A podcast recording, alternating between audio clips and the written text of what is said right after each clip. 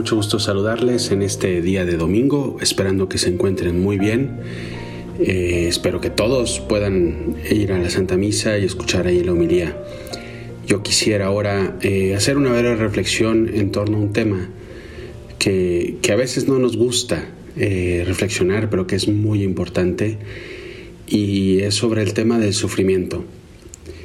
Porque ningún ser humano permanece indiferente cuando el dolor toca a nuestra puerta. Nadie se puede sentir ajeno a esta realidad que es muy propia de la vida humana.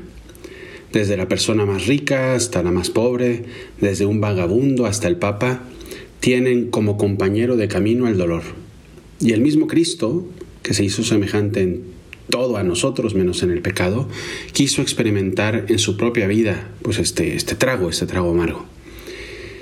Pero lo que resulta curioso es el hecho de que ante una misma situación de sufrimiento, dos personas reaccionen de, forma totalmente opuesta. Incluso sin, existir a lo mejor una diferencia real, objetiva, en el hecho que origina ese dolor.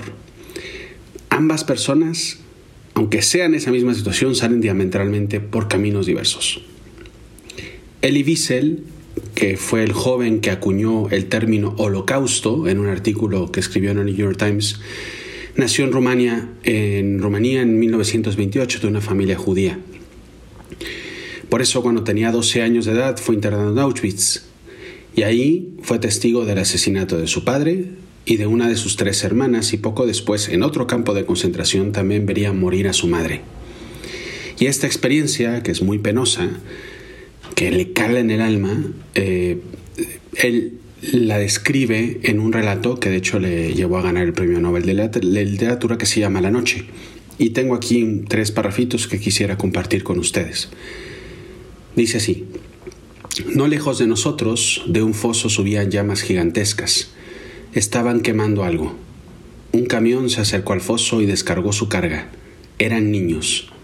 Sí, lo vi con mis propios ojos. No podía creerlo. Tenía que ser una pesadilla. La voz de mi padre me arrancó de mis pensamientos. Lástima. Lástima que no haya sido con tu madre. He visto muchos niños de tu edad que se iban con su madre. Su voz era terriblemente triste. A nuestro alrededor todos lloraban.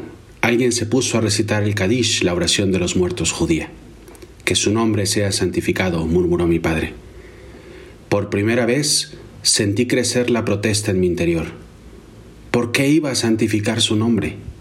El Eterno, el Señor del universo, el Todopoderoso y terrible callaba. ¿Por qué habría de alabarle? Jamás olvidaré esa primera noche en el campo que hizo de mi vida una larga noche bajo siete vueltas de llave. Jamás olvidaré esos instantes que asesinaron a mi Dios y a mi alma y que dieron a mis sueños el rostro del desierto. Jamás olvidaré ese silencio nocturno que me quitó para siempre las ganas de vivir. Ese dolor marcó profundamente el alma de Elie Wiesel, y desde entonces su vida fue un mar de desilusiones y de llanto. Pero por otro lado, en el mismo lugar en donde se encontraba este escritor, otro ser humano igualmente joven, más aún una niña, experimentaba unos sentimientos y dolores muy similares, de hecho, tras una larga estancia en un escondite, el 4 de agosto de 1944, Ana Frank y siete judíos más, entre ellos familiares suyos, fueron detenidos por las SS, que es el ejército nazi, y deportados a diferentes campos de concentración. Y Ana y su hermana fueron a Auschwitz.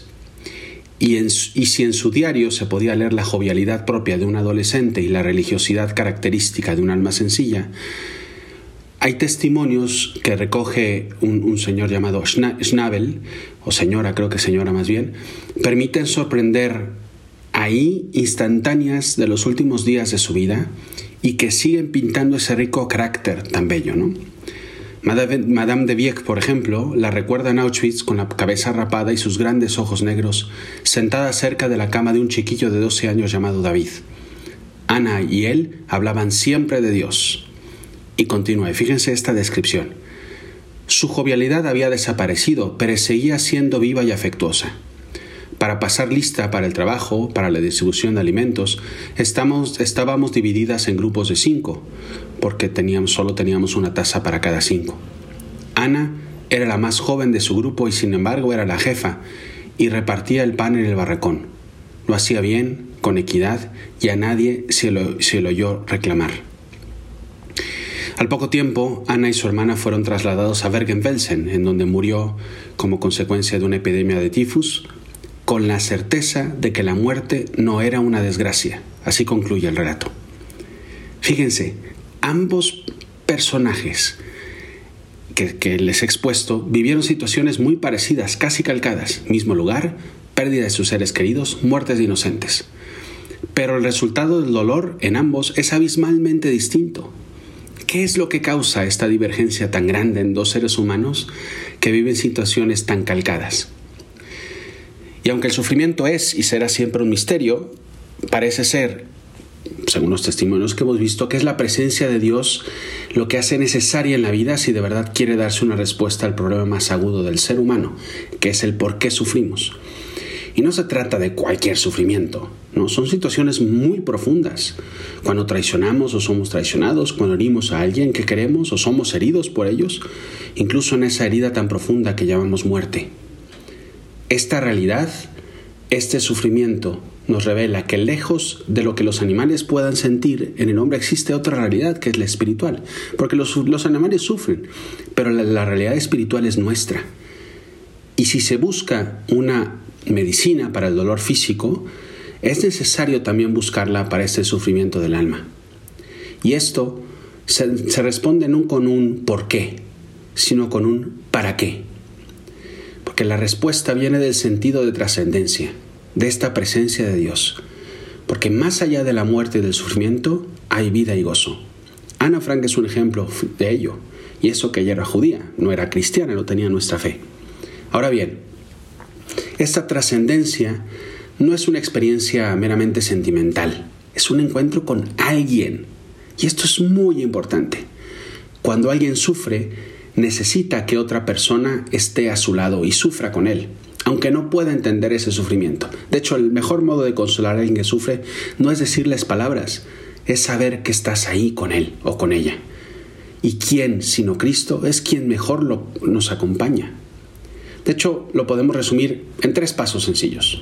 En primer lugar, vino a la tierra y sufrió con nosotros. No es un Dios lejano, sino que ha compartido nuestro sufrimiento, llorando, pasando hambre, incluso muriendo. Él sabe lo que significa todo esto.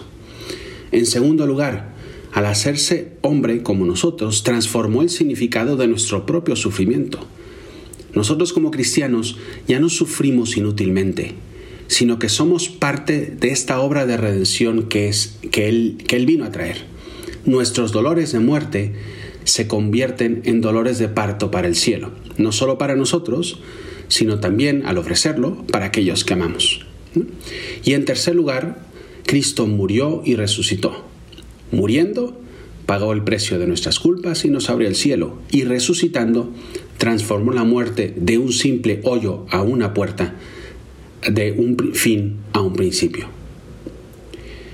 Puede parecer una reflexión así muy beata, pero es más profundo realmente de lo que se cree.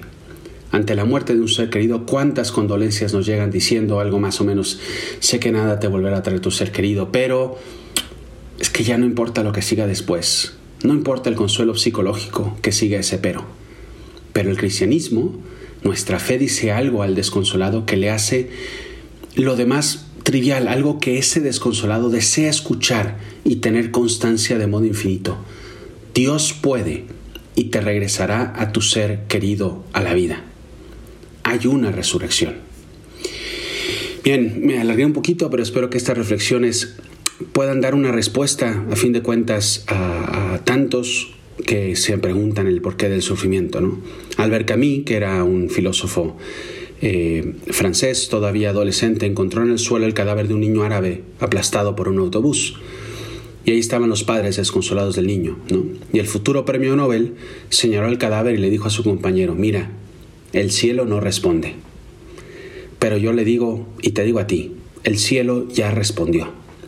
Somos los hombres, nosotros los seres humanos, los que nos empeñamos en no querer incluir en nuestro hábitat esa trascendencia necesaria en el sufrimiento por el que vivimos. Es más, podemos decir que Cristo mismo ha sufrido y que por lo tanto en el sufrimiento por ese niño muerto también participan las lágrimas de un Dios que ha afrontado su dolor y ha querido dar sentido a todo nuestro mundo, también al mundo del sufrimiento. Soy el padre Juan Antonio Ruiz, espero que una reflexión a lo mejor un poco teórica, pero que te pueda dar algo de luz, porque todos sufrimos en algún momento de nuestra vida. Eh, que tengas un buen domingo. Abraza el sufrimiento si alguna vez lo has hecho, pero vívelo con Cristo, llora con Él. Ya verás que todo eso te va a dar mucha paz y te va a lograr dar esa trascendencia a este sufrir y también a este gozo que es la vida humana. Nos vemos a la próxima.